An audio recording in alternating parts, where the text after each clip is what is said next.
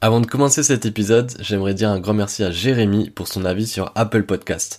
Jérémy nous dit au top avec le smiley cœur dans les yeux. Podcast agréable à écouter, les échanges avec les invités se font dans la détente et la bonne humeur, sans pour autant mettre de côté la pertinence des sujets abordés. Jérémy, merci beaucoup pour ton avis, ça me fait vraiment plaisir.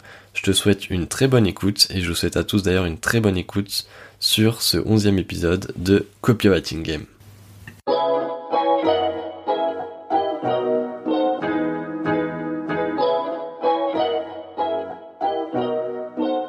Bienvenue dans Copywriting Game, le podcast français de ceux qui veulent mieux écrire pour se vendre. Le copywriting, c'est l'art d'écrire pour vendre. Si tu veux mieux écrire pour vendre plus, abonne-toi. Tu vas découvrir comment améliorer les résultats de ton business. Je suis Victor Pelletier, copywriter indépendant. Toutes les deux semaines, je pars à la rencontre des meilleurs joueurs du copywriting. Ils sont entrepreneurs, copywriters ou créateurs de contenu. Ce sont tous des as de la vente et de la psychologie humaine. Je vous partage leur parcours, leur business et leurs réflexions. Nous allons parler marketing, écriture, vente et psychologie. Si cet épisode te plaît, tu peux lui laisser 5 étoiles sur Apple Podcast et Spotify. Bonjour à tous, euh, bienvenue sur le podcast Copywriting Game. Aujourd'hui, j'accueille un des meilleurs joueurs du copywriting. Il a fait ses armes sur le site Art de séduire que je consultais en secret quand j'étais au lycée. Il a aussi travaillé pendant près de 10 ans pour le chanteur Patrick Bruel plus récemment, il a sorti un livre qui s'intitule Le guide du copywriting et je peux vous dire que c'est une pépite. Mesdames et messieurs, chers auditeurs et auditrices, j'accueille Selim Niederhofer. Salut Selim, comment ça va? Salut Victor, salut tout le monde. Bah ça va très très très très bien. Avec une intro comme ça, tu vois, je me sens un peu comme, euh, je sais pas, Floyd Mayweather qui débarque, tu vois, avec 50 Cent derrière lui, sur le ring, t'es chaud. Là, tu parles de game, voilà, ok, on y va à fond. Ça, je vais rajouter les applaudissements au montage et ce sera parfait, tu vois. J'adore. Non, mais c'est c'est c'est vraiment c'est vraiment canon hein. quand tu tu vois quand quand, quand j'entends oh, qu'il a commencé il y a dix ans que je regardais en cachette, mais t'imagines même pas le nombre de contacts que j'ai, euh, des gars qui étaient des, des petits bonhommes comme toi, tu vois, qui avaient 12-14 ans à l'époque, qui ont appris un peu à faire le premier pas sur Art de séduire entre 2010 et 2014-2015 ça, c'est vraiment le pic de l'activité à l'époque. Tu vois, on faisait un million deux de visiteurs par mois. C'était complètement fou. Après, ouais, j'ai levé le pied parce que les missions en copywriting, elles étaient en train de, bah, de prendre de la place. Euh, Patrick étant tourné à ce moment-là aussi, donc j'étais un peu moins présent sur le site. Tu vois, je jonglais déjà avec différentes casquettes. Mais aujourd'hui, donc dix ans plus tard, j'ai énormément de jeunes qui ont entre 20, 25, 30 ans. Ils sont putain, mais attends, Selim, leader offer, t'es copywriter, mais attends, mais c'était toi le coach sur Art de séduire. Bah ouais, les gars. C'est ça. J'étais le rédacteur en chef, je faisais toute la stratégie réseaux sociaux, je faisais les vidéos, je faisais les coachings, je faisais tout. Et du coup, aujourd'hui, de voir que bah, vous êtes tous devenus des, des, des vrais professionnels, tu vois, je me dis, yes, c'est bon, mission accomplie. et du coup, justement, bah, puisqu'on parle d'art de séduire, est-ce que tu as toujours un pied dans art de séduire aujourd'hui ou tu bosses plus euh, pour eux? Alors aujourd'hui, si tu veux, euh, Art de séduire, ça continue de tourner, c'est-à-dire que euh, les articles, il y a plus de 2000, 2200, je sais plus, 2300 articles en ligne. Au bout d'un moment, j'ai arrêté de compter. Heureusement, WordPress, tu sais, il y a, il y a le compte, mmh. les vôtres. Et là, tu regardes le score, tu fais waouh, tout ça. Art de séduire, aujourd'hui, je m'en occupe plus. Euh, je je fais même plus de promo. Là, j'ai eu euh, hier un journaliste d'Europe 1 qui m'a contacté sur Instagram. Bonjour, êtes-vous toujours coach en séduction? Parce qu'on a une émission qui passe et il y en avait un autre. L'autre jour, c'était Hanouna, tu vois. Donc, très très bien. C'est que c'est ça la, la, la, leçon. Le web, ça s'efface pas. Et j'essaie même pas de le cacher. Il n'y a pas de souci par rapport à ça.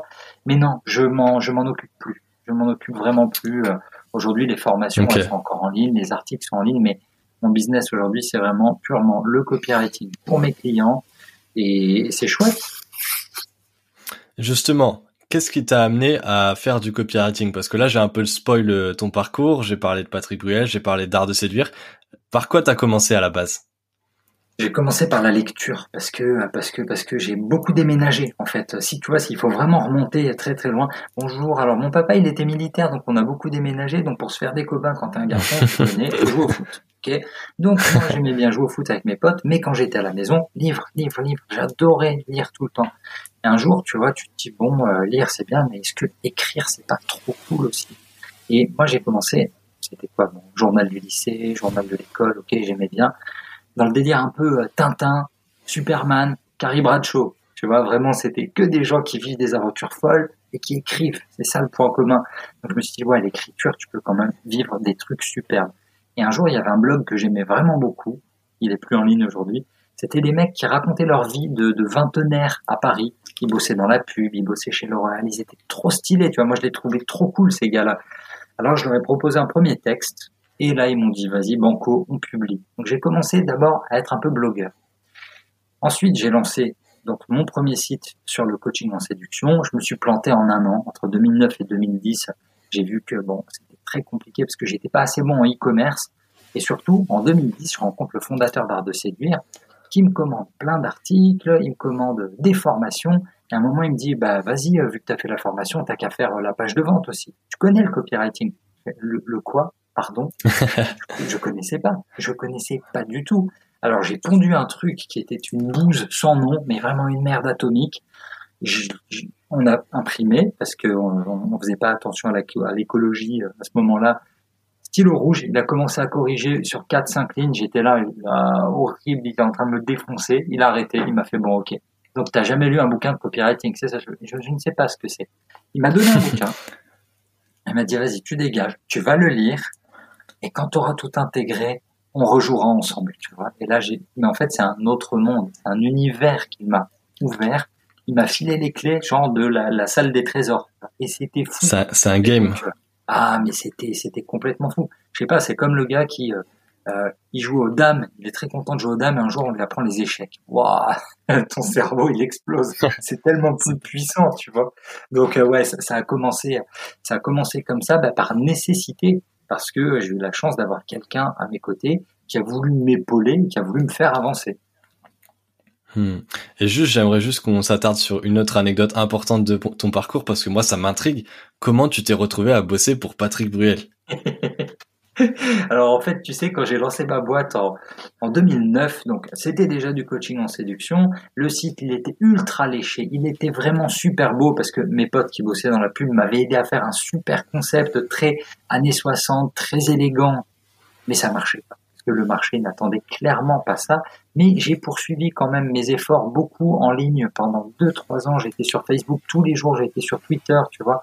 Et, du coup, vraiment, community manager de ma boîte. J'étais à fond. Et il y a un pote de mon école qui a vu tout ce que je faisais. À un moment, il m'a appelé parce qu'il me dit, ouais, viens, ça ne dirait pas d'être community manager euh, pour notre boîte? On a passé des entretiens, tout ça. Bon, il payait pas assez, donc je me suis dit, vas-y, laisse tomber. J'ai décliné euh, l'offre, j'ai refusé mais il avait quand même mon CV. Et du coup, deux mois plus tard, j'ai le téléphone qui sonne. Allô, bonjour, c'est Marc Simoncini, euh, fondateur de Mythic et de Winamax. Je suis là, mais ah, ah vas-y, te présente oh pas, pas de l'internet en France. je, te, connais, en fait, j'ai peur de toi, je te respecte, je t'admire. Donc, il est là, il me laisse un message pour me dire, euh, euh, bah, viens, j'ai quelqu'un à te présenter. Et long story short, bon, le, le quelqu'un en question, c'était un artiste qui avait déjà 25 ans de carrière mais qui n'était pas encore sur les réseaux sociaux. Donc en gros, c'est comme si on amenait une marque incroyable sur un plateau et que euh, ben, ensuite je, je t'avoue que quand même quand je suis arrivé, mon entretien du coup euh, parce que euh, Patrick à cette époque ne connaissait pas trop les réseaux sociaux, mon entretien d'embauche c'est Marc Simoncini qui me l'a fait passer. Donc vu que j'étais en transpi, j'ai jamais, c'était fou furieux. Et quand à la fin il a dit bon ok c'est bon il tient la route il sait ce qu'il fait Yes, c'est bon. Et c'est comme ça que je suis devenu euh, le community manager de Patrick Bruel et que ben, j'ai vu vraiment comment ça fonctionnait. Euh, et Winamax, euh, et la musique chez Sony Music, et les tournées, et les concerts, les festivals, les clips, comment tu fais la promo d'un album, comment le monde du cinéma fonctionne aussi, tu vois, toute la promo, comment t'écris dans tous ces milieux-là. Donc, ouais, non, furieux, génial. J'ai passé huit ans dans son ombre et c'était canon. J'ai vraiment adoré l'expérience. Justement, on va, on va, parler, mais euh, tu as écrit un livre, tu as ton agence euh, Les mots magiques. Euh, moi, je te, je te suis depuis un moment déjà. J'ai envie de te poser une question. Est-ce que il y a un domaine où t'es pas bon? Euh, Ouais, grave. Alors c'est gentil, la question elle fait plaisir. Bah, en fait, tu sais, le truc c'est que, euh, à mon avis, une des bases, un bouquin que j'adore, c'est Essentialisme de Greg McKeown. Et cette couverture, tu vois, toi, t'as l'image, euh, les auditeurs n'auront pas l'image, mais imagine un peu euh, euh, un, un, cercle très très brouillon, genre c'est vraiment le bordel. Je le vois pas. Si attends, je le vois. Est-ce qu'il est là le livre? Le livre. je... l'ai pas encore lu ce livre, mais je l'ai dans ma bibliothèque. Il est dans le... il est dans ma waiting reading list. Ah ouais, non non mais lis-le vraiment. Alors, là tout de suite, là tout de suite évidemment. Au moment où je veux te le montrer, je le vois pas, mais je sais qu'il est pas loin. Bon, pour faire vite, tu peux pas être bon dans tous les domaines à moins d'être vraiment un génie. Et moi, clairement, je le suis pas. C'est une question de temps. Pour être bon, faut investir beaucoup de temps dans un domaine. Alors de séduire, euh, on était bon à l'époque parce que bah, j'aimais beaucoup écrire et que je sortais beaucoup et j'organisais des soirées. Donc c'était très lié, tu vois. Tu, tu vis un domaine mmh. et, et, tu te nourris de ce domaine pour en alimenter un autre. Et le copywriting est venu rajouter une petite brique. Et vu que je sortais tout le temps la musique, le ciné, tout ça, c'était très lié. Mais j'avais des journées, de, je vais pas dire de travail, mais qui, faisaient ouais 16 à 18 heures où euh, j'étais en ligne en permanence à faire des trucs ou à écrire. C'était une décennie où j'ai pas beaucoup dormi parce que bah, j'en avais pas besoin, parce que c'était Paris, parce que tu vois moi j'ai, je suis provincial, hein, je suis pas parisien du tout. J'ai, je suis né à Strasbourg, ensuite j'ai bougé partout, euh, Auxerre, Agen, euh, non même pas, Guéret, Agen, Auxerre, le bassin d'Arcachon, Bordeaux, Grenoble, enfin beaucoup bougé avant d'arriver à Paris. Donc tu veux Paris, moi ça me faisait rêver. Et je me dis, j'ai tellement été élevé dans, dans, dans, dans, ce truc de, bon, bah, fais juste bien ton travail, c'est tout, on ne demande pas plus. Moi, j'arrive à Paris, je vois des stars dans tous les sens, mais vas-y, je veux participer à ça. Je veux être une star, bien sûr, évidemment. Je vais pas être à Paris pour être moyen. Tu vois, je vais pas à Paris pour être gris et terne. Non, j'y vais pour tout défoncer. Et le jour où tu es fatigué de ce game-là, bah, tu fais comme moi, tu pars à la campagne, vivre avec ta petite fille pour lui offrir euh, de l'herbe et euh, une expérience différente. Mais non, tu sais, donc ouais, copywriting, c'était bien dans l'art de séduire. Euh, là, je pense que j'étais vraiment bon. Euh, community management, j'ai jamais été à 100%, quoi. J'ai été 80% bon, mais j'aurais pu faire mieux. Tu vois, avec le, avec le recul, tu te dis vraiment, j'aurais pu faire tellement mieux, j'aurais pu être plus présent, j'aurais pu être techniquement plus compétent, tu vois, c'est-à-dire me former vraiment à la vidéo, au montage. Et ça, et un community manager, tu fais juste des, des vidéos claquées et des photos, c'est pas bon, tu vois. Donc tu peux pas vraiment t'impliquer à fond sur tout. Aujourd'hui, bon, le livre, cool, c'est bien, ça m'a pris du temps, un livre, ça prend du temps à écrire, mais il faut faire la promotion. Bon, il est beau, vous le voyez pas, mais il l'agite. Moi, je le vois à l'image. Un beau livre, une couverture jaune et un clavier noir qui explique un peu notre métier. Et c'est vrai que ça, ça m'a pris du temps, mais encore une fois, je fais pas assez bien la promotion. C'est toujours en fait cette. On peut avoir l'apparence de waouh, il réussit tout. Moi, à l'intérieur de moi, je me dis, traga, c'est quand même dur. Il y a des jours où t'es premier, premier, premier, c'est bon sur les ventes sur Amazon. Mais je sais pas, je vais dire quand Stan Leloup, Marketing Mania, il repasse devant, ah, petit pincement au cœur. Je me dis merde, c'est vrai qu'il est quand même super balèze et il a une communauté énorme. Donc, si tu veux, je savoure pas assez les victoires. J'ai pas assez de temps aujourd'hui pour vraiment faire la promo de ce livre. Euh, pour le moment, il est juste devenu best-seller, donc il a passé la barre des 5000 ventes. c'est déjà, c'est déjà une belle victoire.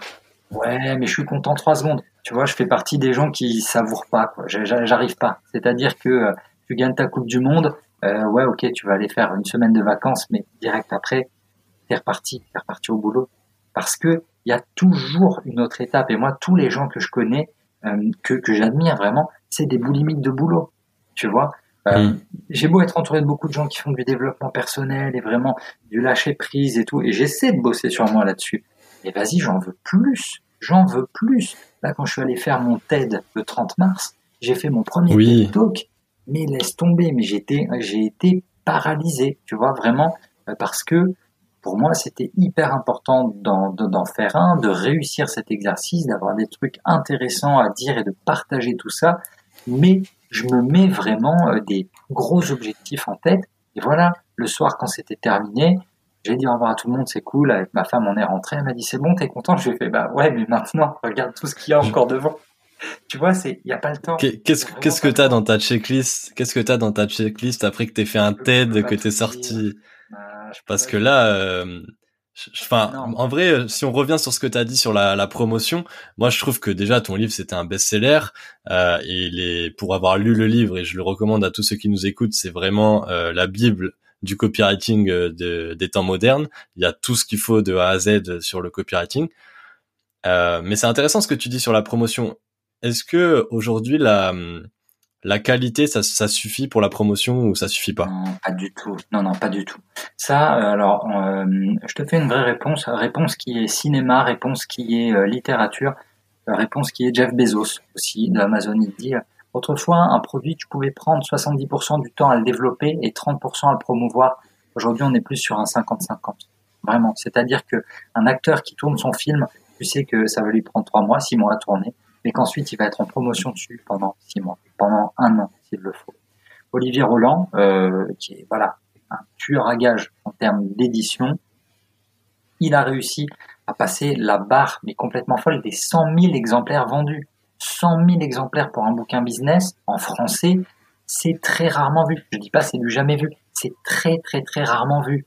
Mais c'est ce conseil euh, que ce conseil donc que euh, c'est Will Smith qui a raconté ça. Hein. Il lui dit un jour, Will Smith, euh, alors qu'il était encore juste débutant, il voit, il voit Schwarzenegger et il voit Sylvester Stallone et Bruce Willis pour l'ouverture d'un Planète Hollywood. Et il leur dit, les gars, mais euh, comment, comment vous faites et tout pour la promo? Il dit, gars, c'est juste simple. Il faut que tu sois sur le tapis rouge et que tu signes tous les autographes, que tu sois là. La promotion, elle te prend autant de temps et d'énergie que le film lui-même.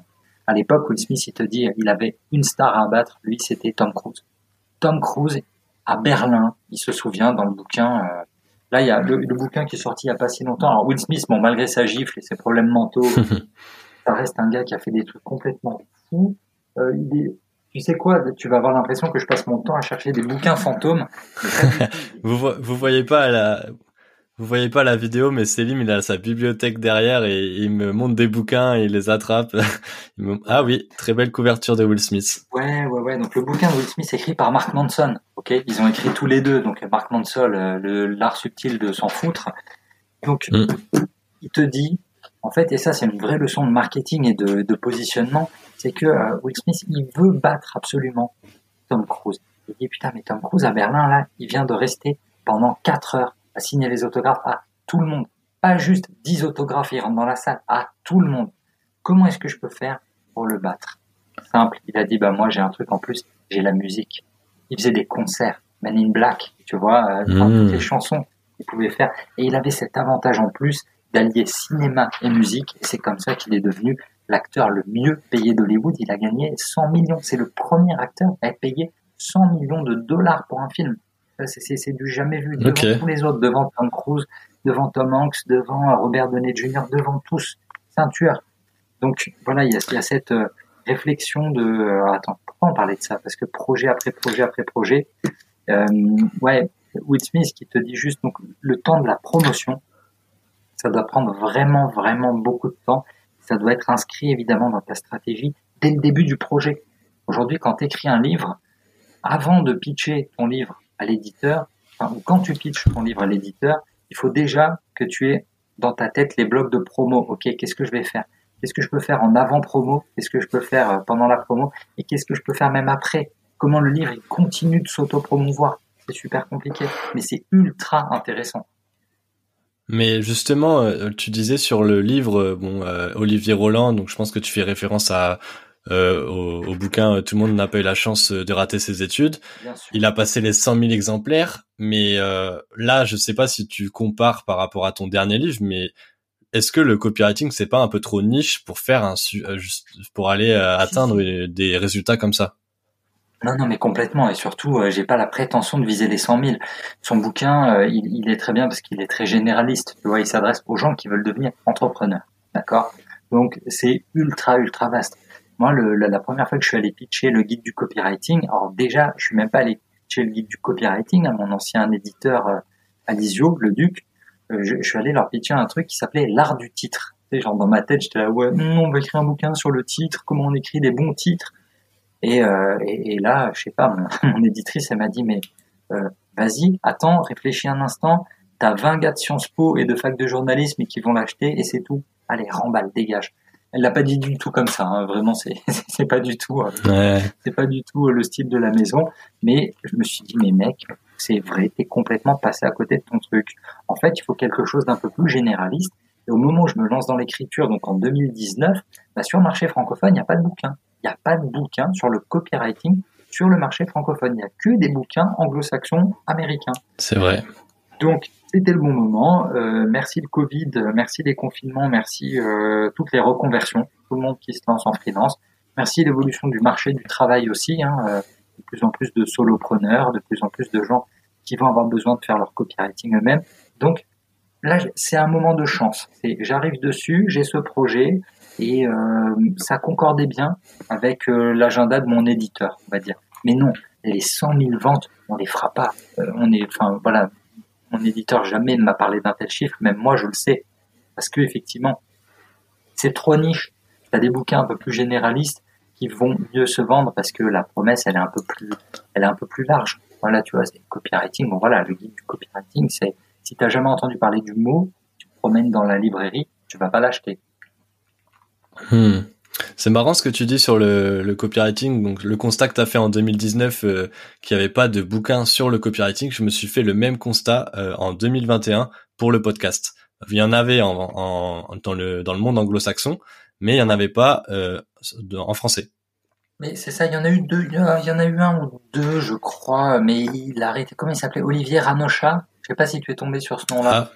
Ah, non. Dis-moi. C'est son nom, mais je crois. Euh, c'est un gars qui avait fait, je crois, il y a 4-5 ans, 3 ans. Ah ok. Tu vas le trouver. J'étais pas encore dans le game.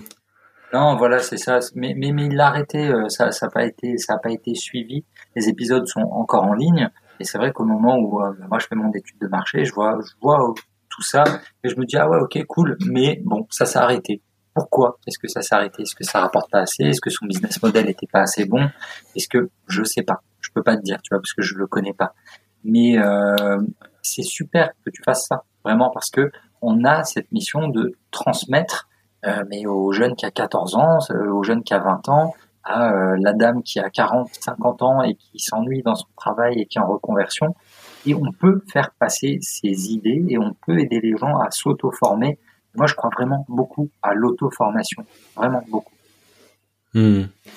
En tout cas, je suis très content de t'avoir euh, sur le podcast. Et si on revient un peu en arrière, il y a un truc intéressant que tu as dit quand tu parlais de Will Smith, tu, et ça va me faire une parfaite transition pour embrayer sur le, le copywriting. Euh, tu disais Will Smith, il se comparait à Tom Cruise, mais il avait un truc en plus, il avait les concerts, ça lui permettait de, de dépasser Tom Cruise. Aujourd'hui, le, le, copywriting, il y a un réel engouement, il y a de plus en plus de copywriters.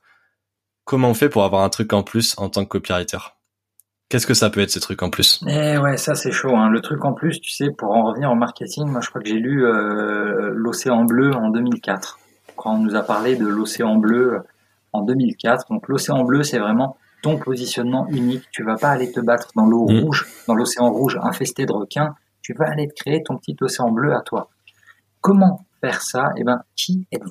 Vraiment, posez-vous cette question. Qui êtes-vous? Qu'est-ce qui vous différencie? Moi, à chaque fois, ça a été, ok, bah, c'est l'adaptation, l'adaptabilité, la curiosité. J'ai vécu partout, donc à chaque fois, je suis obligé de me faire de nouveaux potes.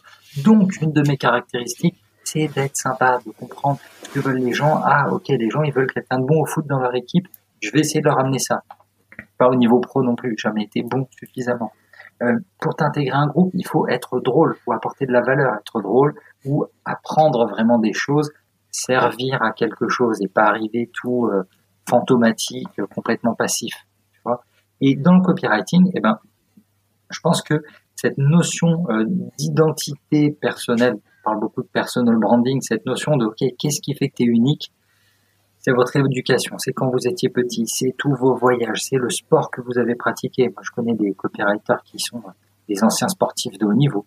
Je connais des copywriters qui sont euh, des anciens directeurs d'école, euh, tu vois, c'est chacun arrive avec euh, son niveau de pédagogie, son amour de l'écriture. Imagine, on a tous un peu euh, des curseurs à lever et on a tous un mix différent de ces curseurs.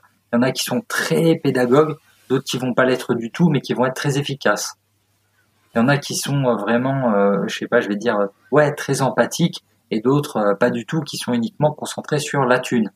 Moi, le truc qui me fait, mais ah, j'ai envie de me péter mon ordinateur quand je vois ça. je vois des posts de copywriters, tu vois, que je trouve ultra agressifs. Parce que c'est pas ma cam. C'est pas ma cam. Ils ont un très bon positionnement. Un positionnement qui est bon, c'est un positionnement qui fait que soit les gens adhèrent à fond, soit te détestent à fond. Moi, j'ai ce souci aujourd'hui, enfin, je crois, de j'ai jamais réussi à faire ça parce que j'ai pas envie et c'est pas qui je suis. Je suis pas complètement, euh, je vais pas te dire, tu vois, en termes de positionnement, je peux pas être un Mélenchon ou un Zemmour à l'extrême. Hmm. Et Voilà. Moi, ce que j'ai lu toujours, c'est que l'argent n'est pas dans le tiède.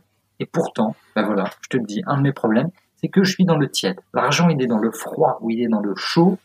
Moi, j'ai un positionnement un peu tiède. C'est-à-dire que je suis pas spécialisé dans un truc.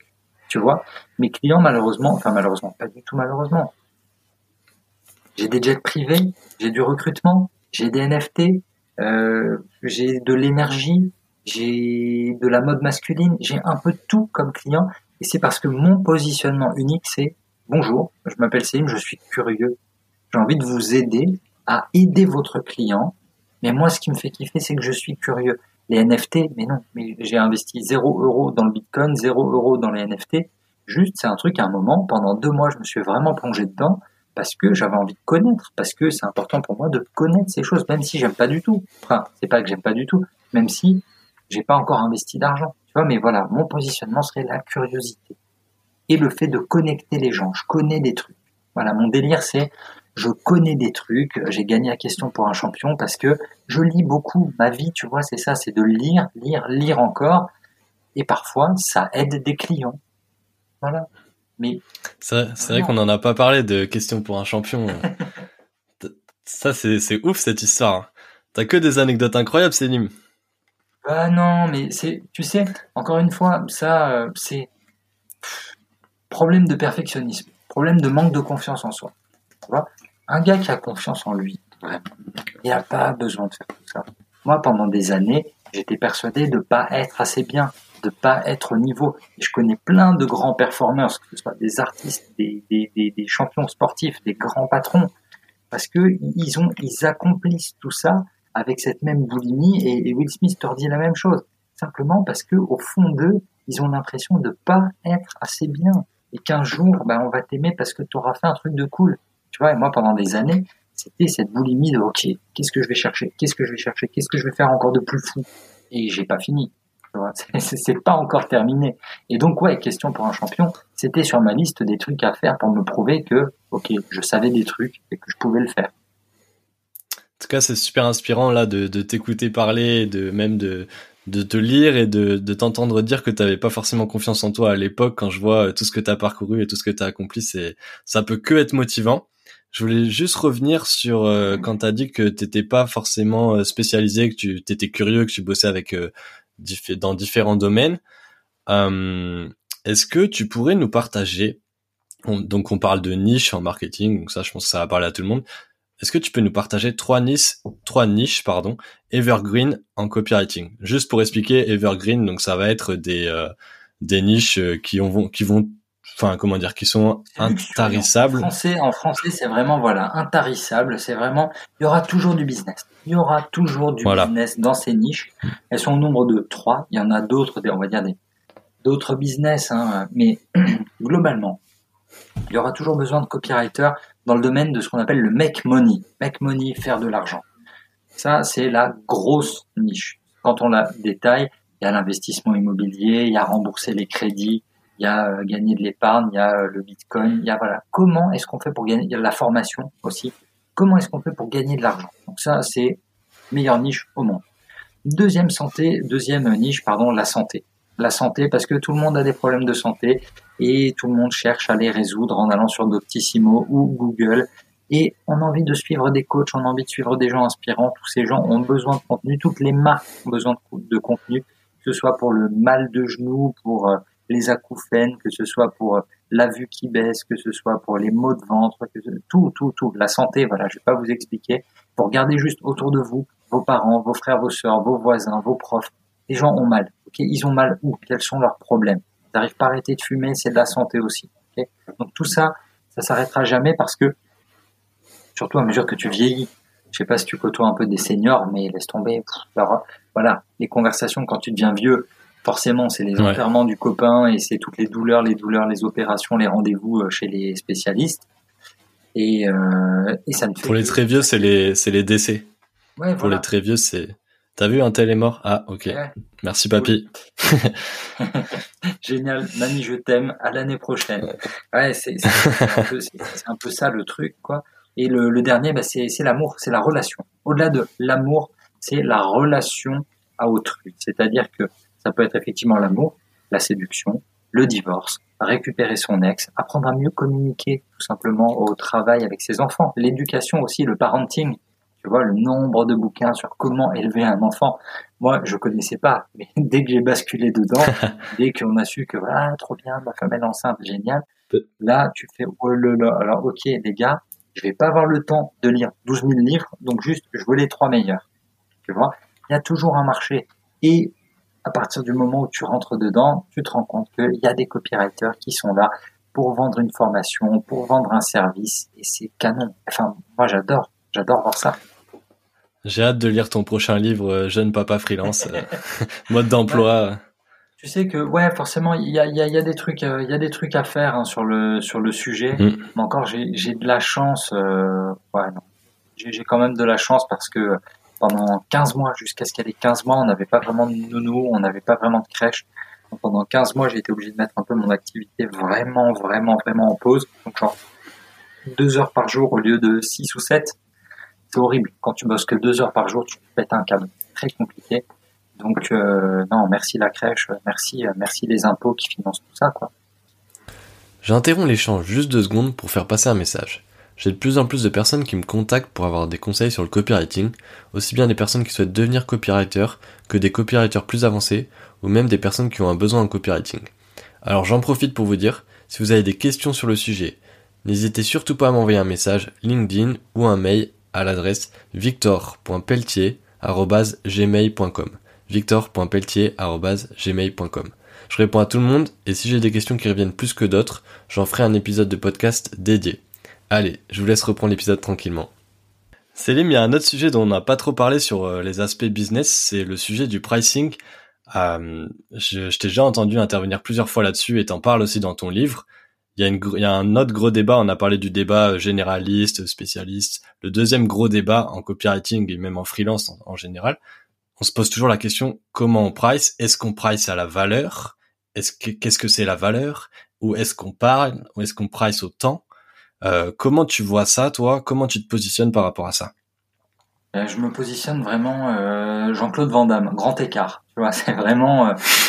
ça dépend des jours, ça dépend des clients. Parfois, j'ai des, des clients qui ont malheureusement pas un budget extensible. Quand tu bosses avec une petite boîte, que tu as vraiment envie de l'aider parce que c'est un pote, parce que le projet te plaît, parce que tu te dis ah franchement si ça marche, ça peut être bien de l'avoir dans mon portfolio, dans les témoignages et tout. Donc de temps à autre, tu prends des missions où tu es payé un peu, où payé un petit peu moins. Tu te dis ok, vas-y, je, vais le prendre. Euh, généralement, tu veux, ce qui est très très dur, ce qui est le plus dur en fait, quand on dit se faire payer à la valeur, c'est que la valeur perçue, même ton client, il ne sait pas. Même ton client, il n'en sait strictement rien. Là, imagine, je bosse avec un, gros client. Non, on va parler de toi, ton exemple. Là, tu m'as dit tout à l'heure, tu vas travailler avec un gros équipementier qui a besoin euh, d'un script audio. Ok, gros équipementier sportif euh, de type américain de l'Oregon. Bon, tu vas bosser avec eux. en forme de virgule. Voilà, avec un logo en forme de virgule. Ils, gagnent des milliards et pourtant, qu'est-ce que tu vas leur dire? Tu vas pas leur dire, écoute, moi je pense que euh, mon texte il va te faire gagner un petit 20 000, donc ouais, vas-y, donne-moi, je sais pas, la moitié c'est très très très compliqué. En revanche, quand tu as quelqu'un qui se lance, ça aussi autre cas de figure, quelqu'un qui se lance, je sais pas, un coach qui veut vendre des formations ou un thérapeute qui a besoin voilà de textes, d'un site, de d'emails, de plein de contenu pour se lancer, tu sais pas à quel point il va performer. Tu sais pas si vraiment il va faire 20 000 en un mois ou s'il va faire 20 000 en un an. Et là, du coup, parler de la valeur, c'est hyper compliqué. Ça devient plus facile à partir du moment où euh, tu as déjà une, une base pour comparer. Exemple, si tu écris pour un client qui a déjà une grosse base mail, qui te dit que sur un produit à peu près au même prix, il te dit vas-y, bah, écris-moi une séquence de mail pour le lancement de ça. Toi, ta question, tu vas lui demander, ok, tu as fait combien avec la séquence précédente? Là, dans ce cas-là, tu peux peut-être essayer de lui parler un peu de valeur, de pourcentage, de c'est extrêmement compliqué. Et puis surtout, dernier point, à cause, on va dire, de l'ubérisation des freelances, toutes ces plateformes qui sont pratiques sous certains aspects, parce qu'elles encadrent bien le paiement, parce qu'elles encadrent bien les contrats. Là, je parle de Malte, je parle de You Love Words, qui est devenu Hollywood, c'est ça, euh, la crème de la crème, rédacteur.com. Tout ça, c'est très très bien ces plateformes parce que ça permet vraiment la mise en relation, ça permet d'aider ceux qui n'arrivent pas à trop prospecter. Mais là-dessus, on est en concurrence directement avec le TJM. Voilà, ton tarif. Ton taux journalier moyen, c'est quoi? Combien tu prends par jour? Et si 220 euh, euros, c'est trop cher, ton client, il descendra voir quelqu'un d'autre qui coûte 200 par jour. C'est là le gros problème pour les, pour, pour, les pour les pour les débutants, euh, tu vois cette histoire de valeur, euh, parce que ce que tu disais, l'exemple il est intéressant. Quelqu'un qui a déjà fait ses ventes, qui a une grosse base email, bah il a des références, on a de quoi comparer. Mais est-ce que ce quelqu'un, il va bosser avec un débutant? Bah non, parce que ou alors euh, faut que tu arrives à bien te vendre, faut que tu aies des bons atouts. Et ça c'est le but vraiment, tu vois de là je te dirais euh, c'est le but quand, quand quand tu fais une formation en copywriting, c'est que le but du jeu c'est pas simplement d'apprendre le métier, apprendre le métier, vas-y, prends un livre, apprends le métier. La réalité c'est que à partir du moment où tu deviens freelance et ça tu le sais parce que tu as fait la formation avec Alexis Minkela qui est très balèze sur le sujet des freelances c'est que quand on devient freelance, mm. on devient à la fois comptable et vendeur. On devient son propre vendeur. Donc c'est à nous de faire notre auto-promo partout, tout le temps. Et moi, ce que j'explique dans devenir copywriter 5 étoiles, c'est que tu peux pas arriver les mains vides. Personne ne va t'embaucher si tu arrives les mains vides. Donc, le conseil que je donne à tous les débutants qui écoutent, c'est sélectionner les blogs que vous aimez bien, contacter les gens que vous aimez bien, proposez-leur du contenu gratuit. Mais quand je dis du, c'est pas des années, hein, c'est un article, un article gratuit, simplement pour ensuite pouvoir dire regardez, un tel m'a fait confiance, regardez, j'ai écrit là. Et vous en faites trois, des comme ça, trois articles gratuits, et eh ben ça suffit. Vous allez prendre trois journées, ok, parce que c'est le début, ou trois demi-journées si vous êtes déjà un peu plus rapide dans l'écriture. Et ça vous permettra de montrer que ils m'ont fait confiance, vous n'arrivez pas les mains vides la preuve, la preuve, la preuve, la preuve, toujours la preuve. Quand on est débutant, on peut amener des preuves facilement. Vous créez un médium, vous créez un, une newsletter sur Substack, vous créez votre contenu sur LinkedIn, mais vous arrivez avec des choses à montrer. Il n'y a rien de pire que je suis super bien formé, j'ai été formé par euh, Marketing Mania, par euh, Live Mentor, euh, par Céline Leader et euh, mais j'ai encore rien produit. Et pas du tout, c'est pas possible. En tout cas, Célim, super tous ces conseils. J'ai juste une dernière question et après je vais te libérer parce que je sais que tu as un rendez-vous juste après. Je voulais euh, revenir sur ton livre parce que quand même c'est moi c'est là ce qui m'a le plus marqué en tout cas chez toi euh, ces dernières années. Déjà quand on parlait des conseils pour débutants, encore une fois, allez acheter le livre de Célim sur le guide du copywriting. C'est vraiment c'est vraiment euh, ultra quali, ultra complet.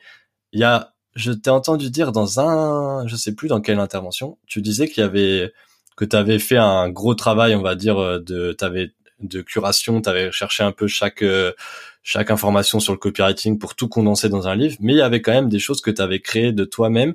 Euh, Est-ce que tu peux nous en partager une pour faire l'ouverture sur la fin que tu as que une petite pépite que tu as que as inventé un peu qui figure dans ton livre? Euh, hum, hum, hum, je réfléchis à l'une ou l'autre. Le truc dont je suis le plus fier, on dira, c'est plutôt la, la superstructure, forcément. La superstructure, c'est euh, en fait une, des questions d'un débutant ou d'un e-commerçant, c'est comment je fais ma page produit, comment je fais euh, peut-être ma home page?